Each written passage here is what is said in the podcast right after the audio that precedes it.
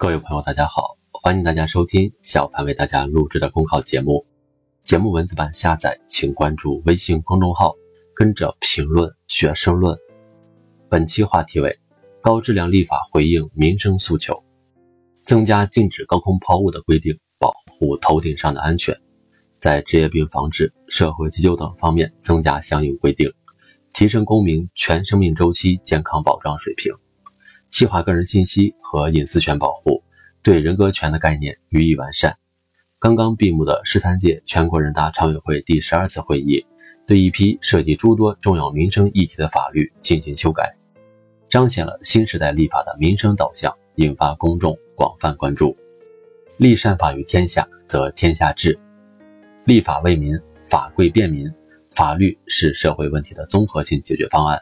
衡量善法的一个重要标准。就是对关系国计民生重要问题的关注和回应。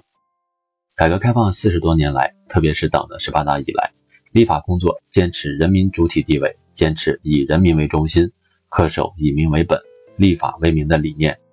不断完善中国特色社会主义法律体系，在维护人民权益、维护社会公平正义、维护国家安全稳定方面发挥了重要的作用。中国特色社会主义进入新时代。我国社会主要矛盾发生变化，立法工作也在不断向民生细微处覆盖。今天，人民美好生活需要日益广泛，不仅对物质文化生活提出了更高要求，而且对法治、公平、正义、安全等方面的要求也在日益增长。这就需要以保护产权、维护契约、规范市场、公平竞争等为导向，完善社会主义市场经济法律制度，更好坚持依法治国、依法治政。依法行政共同推进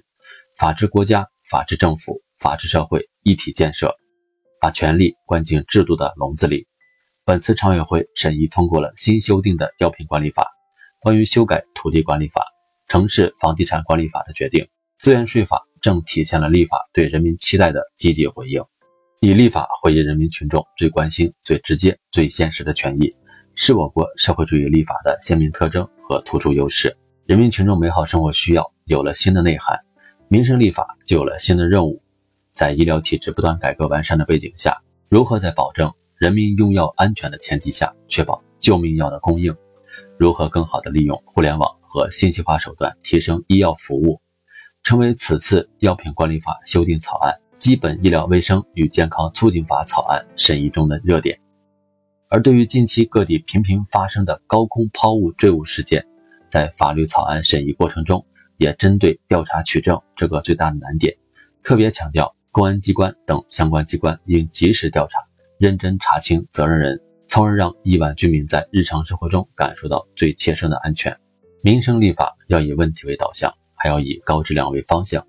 习近平总书记指出，人民群众对立法的期盼已经不是有没有，而是好不好，管用不管用，能不能解决实际问题。越是强调法治，越是要提高立法质量。落实这一要求，就要坚持科学规划、立改废并举，完善立法工作机制和程序，扩大公众有序参与，充分听取各方面的意见，使法律准确反映经济社会发展的要求，更好协调利益关系，发挥立法的引领和推动作用，不断的提高立法科学化、民主化水平，才能提高法律的针对性、及时性、系统性。为全面深化改革保驾护航，大道之行也，天下为公。坚持以人民为中心，尊重人民主体地位，就是要以人民期待为第一动力，以群众呼声为第一信号，努力使每一项立法都符合宪法精神，反映人民意愿，体现民生需求，真正实现高质量立法，更好守护人民群众获得感、幸福感、安全感。本节目所选文章均来自人民网、求是网、学习强国。申论复习，请关注微信公众号，跟着评论学申论。